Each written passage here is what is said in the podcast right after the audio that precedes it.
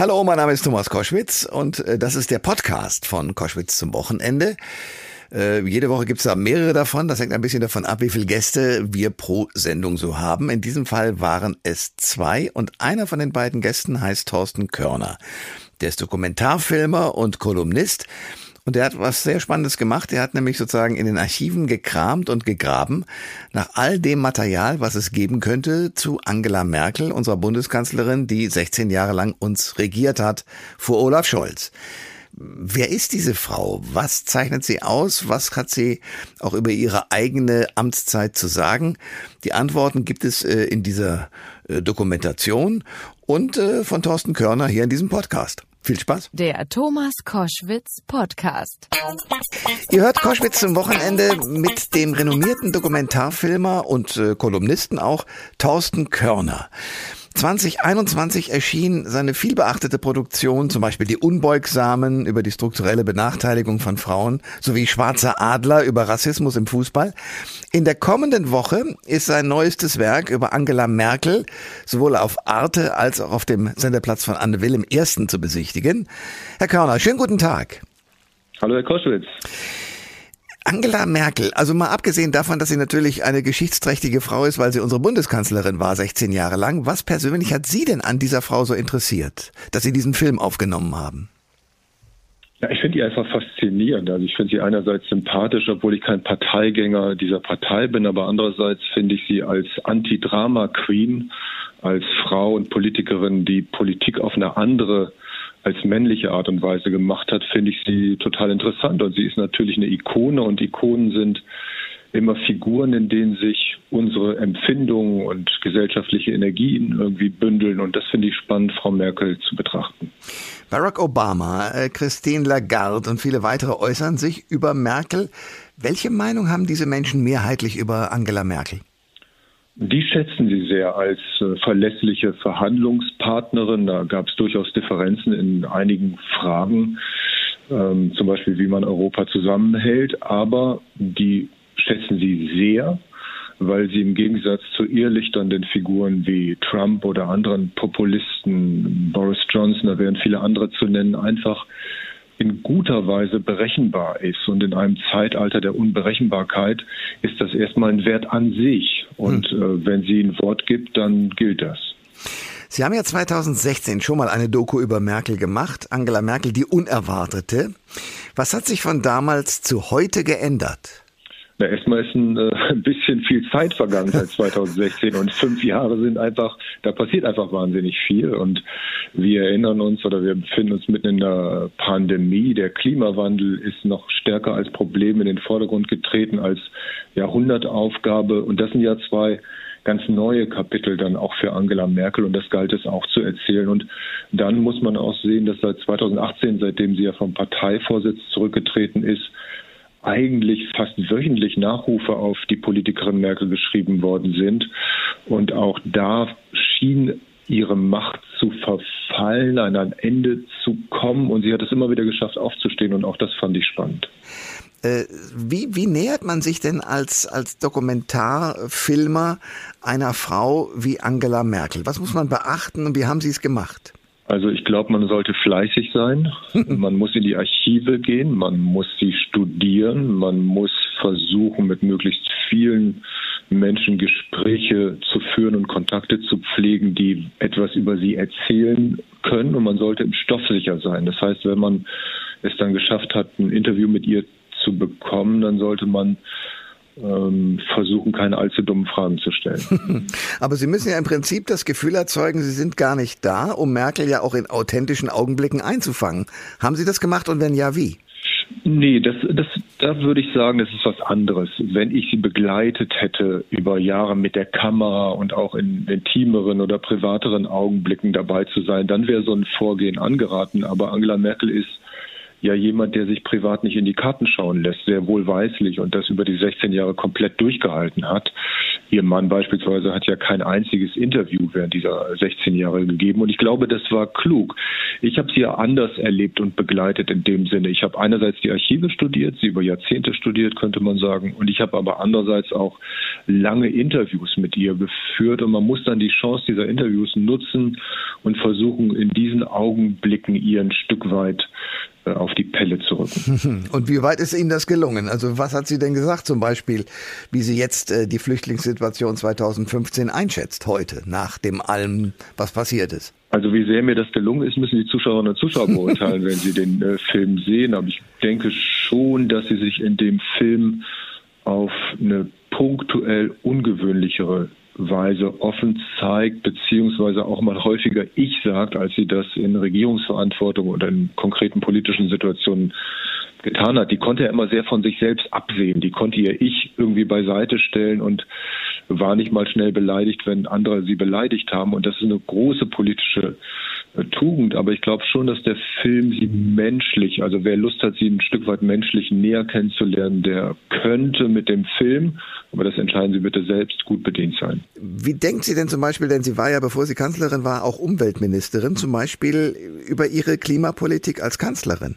Ich glaube, dass da verrate ich ja nichts Neues. Ich glaube, sie ist damit sich selbst unzufrieden einerseits und andererseits hat sie ähm, sagt sie auch zu Recht, dass sie das Thema immer auf den Schirm gemacht hat und das auch ständig bearbeitet hat, aber das Thema durch viele andere Themen in ihrer Amtszeit auch verdrängt worden ist. Und sie hat ja selbst öffentlich eingeräumt, dass nicht hinreichend viel genug geschehen sei angesichts dessen, was man weiß, wie problematisch der Klimawandel ist. So etwas umständlich hat sie sich da auch ausgedrückt, aber das ist dann doch ziemlich offen das Eingeständnis, dass mit dem Wissen, das sie ja auch als Wissenschaftlerin hat, als Naturwissenschaftlerin hat und mit dieser Fähigkeit, komplexe Sachen zu verstehen, versteht sie natürlich auch, dass dieses Thema eigentlich mehr Dringlichkeit der politischen Bearbeitung bedarf. Und sie hätte da, glaube ich, gerne mehr getan. Sie haben ähm, diese Frau verfolgt in Gesprächen, aber Sie haben natürlich auch mitgekriegt, dass sie 16 Jahre lang eigentlich, so hat man den Eindruck gehabt, nie geschlafen hat. Wie, was muss ein Mensch mitbringen, um dieses Amt, so wie sie es gemacht hat, überhaupt auszufüllen? Konnten Sie das rauskriegen? man muss sehr robust sein, äh, glaube ich. Und sie hat selbst, da zitiere ich sie ja, kamelartige Fähigkeiten. Das heißt, sie kann offenbar Schlafen ein Stück weit vorspeichern man darf sich nicht verrückt machen und man muss sozusagen ein, wie ein Jongleur, mehrere oder viele Bälle in der Luft halten können. Und das konnte sie. Sie hat starke Nerven gezeigt über all die Jahre. Und das ist auch etwas, was ich an ihr schätze. Sie hat offenkundig nie die Nerven verloren. Letztes Jahr erschien ja auch ihr Buch über Merkel, die Kanzlerin am Dönerstand, Miniaturen aus dem Leben von Angela Merkel. Darin schreiben Sie, Merkel habe ihr erstes Westgeld für einen Döner ausgegeben. Warum hat sie das gemacht? Herr Koschwitz, das müssen Sie wirklich Angela Merkel äh, fragen. Aber ist es bekannt, dass sie gerne deftige und derbe Speisen mag, dass sie Fleisch äh, gerne mag und äh, vielleicht war der Döner das Erste, was sie in der westlich-kapitalistischen Gesellschaft gereizt hat. Und natürlich ist das ein Stück multikulturelle Identität. Keine Ahnung, ich überhöhe das jetzt wahrscheinlich, aber mhm. sie hat mehrfach eingeräumt, dass sie Döner gerne mag. Und sie hat auch ja einen Stammdöner in, in Mitte an der Wilhelmstraße, den sie doch im Laufe der Jahre, Jahrzehnte fast schon eigentlich regelmäßig besucht hat, wo auch ein Bild von ihr in dem Döner zu finden ist. Die machen wirklich übrigens sehr guten Döner. Ein Besuch da äh, lohnt sich. Okay, äh, ich werde da hingehen. Aber sie hat ja auch es geschafft, zum Beispiel in, in einen Supermarkt zu gehen und ganz normal, wie jede Frau und jeder Mann auch, einzukaufen. Ähm, diese Normalität einerseits und andererseits aber doch dieses hohe Amt. Äh, wie hat sie das selber für sich wahrgenommen? War ihr das wichtig? Äh, also ich glaube, sie ist keine sehr eitle Frau. Ist das richtig?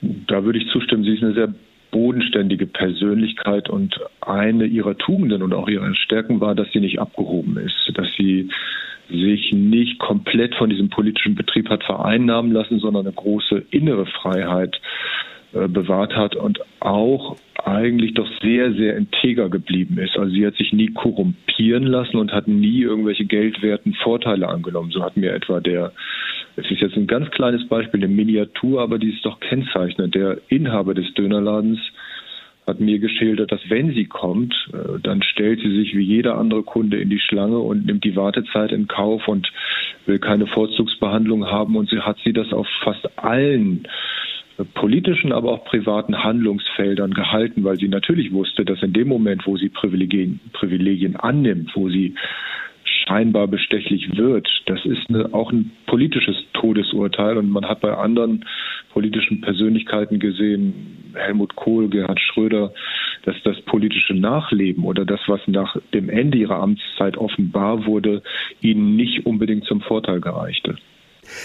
Die hat es ja geschafft, ähm, sozusagen als Nobody zu kommen und diese gesamte Männerriege in der Union mehr oder weniger wegzuräumen, um sozusagen keine Machtprobleme zu bekommen. Haben Sie rauskriegen können, wie sie das eigentlich genau hingekriegt hat? Na, sie hat es auf jeden Fall nicht so hinbekommen, wie die landläufige Mehr- oder Erzählung ist, dass sie diese Männer alle hinterrücks erdolcht hätte oder abgeräumt hätte oder mit fiesen Tricks aus dem Spiel genommen hätte. Wenn man sich das mal ganz genau anschaut, wer ihre Konkurrenten waren, dann haben die sich fast alle selbst abgeräumt. Das muss man ganz klar sagen, indem die Fehler begangen haben. Das andere Moment ist, dass sie durch die Wiedervereinigung, durch den Mauerfall und ja durch durch das Zusammengehen der westdeutschen und ostdeutschen Eliten an einem bestimmten Punkt in die Politik gespült worden ist, von, von Helmut Kohl blitzartig zur Ministerin gemacht wurde. Das heißt, diese ganze Ochsentour, diese ganze mühselige Aufstieg in einer Partei ist ihr erspart geblieben und dadurch fing sie mit Mitte 30 gleich an oberster Stelle, nämlich im Bundeskabinett an, Politik zu machen. Äh, und das würde ich sagen, Fehlervermeidung ist einer ihrer großen Tugenden. Sie hat gelernt, Fehler zu vermeiden. Das ist für Politiker mitunter das wichtigste Handwerk. Das hat sie in den 90er Jahren bei im Schatten von Helmut Kohl, der sie sehr gefördert hat, auch äh, das hat sie gelernt. Und sie hat es geschafft, diesen Förderer dann doch mit einem FAZ-Artikel von sich und auch der Union zu trennen. Ja, und Helmut Kohl, das muss man aber auch sagen, hatte sich zu dem Zeitpunkt bereits ja selbst zerlegt. Also die Parteispendenaffäre ist ja keine Erfindung der DDR oder von Angela Merkel, sondern die Parteispendenaffäre ist eine äh, sehr westdeutsche alte Politikerzählung. Und diese Parteispendenaffäre hat ja dann nicht nur Helmut Kohl abgeräumt, sondern auch Wolfgang Schäuble. Und im entscheidenden Moment hat Angela Merkel am 22. Dezember 1999 diesen berühmt gewordenen Artikel in der FAZ geschrieben und ungefähr gesagt, wir müssen uns jetzt mal von Helmut Kohl emanzipieren. Und damit hatte sie den entscheidenden Schritt zum Parteivorsitz auch letzten Endes gemacht. Und damit war sie dann irgendwann auch in der Reichweite des Kanzleramtes. Wie wird Angela Merkel als Person und als Kanzlerin, die 16 Jahre dieses Amt äh, bekleidet hat, wie wird die in die Geschichte eingehen? Ich habe den Eindruck, nachdem sie jetzt äh, am letzten Sonntag ja bei der Bundespräsidentenwahl extrem entspannt aufgetaucht ist, dass es ihr im Moment ganz toll geht. Aber wie wird man diese Amtszeit von ihr am Ende beurteilen? Das ist eine Frage, unter deren Last ich jetzt sofort zusammenbreche. okay, das möchte ich nicht erreichen. man kann, man, also ich, ich kann sie nicht beantworten. Ich glaube, dass man sie zum jetzigen Zeitpunkt natürlich auch nicht beantworten kann, sondern da muss man wirklich ein paar Jahre ins Land gehen lassen und das äh, vor allem Historikern überlassen, wie sie politisch eingeordnet wird. Ich glaube aber schon, dass sich doch bei vielen Deutschen jetzt eine, fast eine gewisse Nostalgie breit macht, weil man erst im Rückblick sieht, was dieses Regierungshandwerk auch für Qualitäten gehabt hat. Genauso wie man sicherlich Kritik üben müsste und sollte. Und viele tun das ja auch, die Streit und Konflikt auf eine gute Art und Weise vermisst haben, die eine größere Erzählung, wo geht es eigentlich lang mit unserem Land, was für einen Sinn stiften wir hier durch Politik, das hat ja Angela Merkel nicht gemacht. Und das haben auch viele vermisst. Auch das wird vielleicht erst im Laufe der Jahre stärker als als Defizit äh, hervortreten. Aber letztendlich, glaube ich, ist sie, und das ist für mich auch die entscheidende Frage, das wird man in einigen Jahren sehen, war sie die große Stabilitätsgarantin, die Stabilität garantiert hat, einerseits, oder war sie unter unserer aller Mithilfe eine kollektive Stabilitätssimulantin? Also hat sie diese ganze Stabilität immer nur vorgespielt, weil wir wollten, dass sie uns das vorspielt. Ähm, aber sie wirkt ja tiefenentspannt. Sie ist, glaube ich, mit sich im, im Reinen. Und ich glaube nicht, dass wir im Nachgang so hässliche Enthüllungsgeschichten über sie lesen werden wie über viele andere Politiker.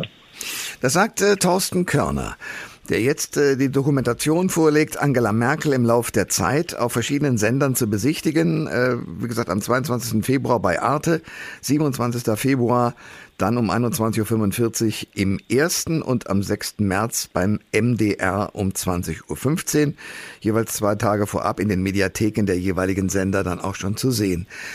Herr Körner, danke für das Gespräch. Ja, das hat Spaß gemacht. Ich danke Ihnen, Herr Koschwitz. Alles Liebe. Alle Informationen zur Sendung gibt es online auf thomas-koschwitz.de.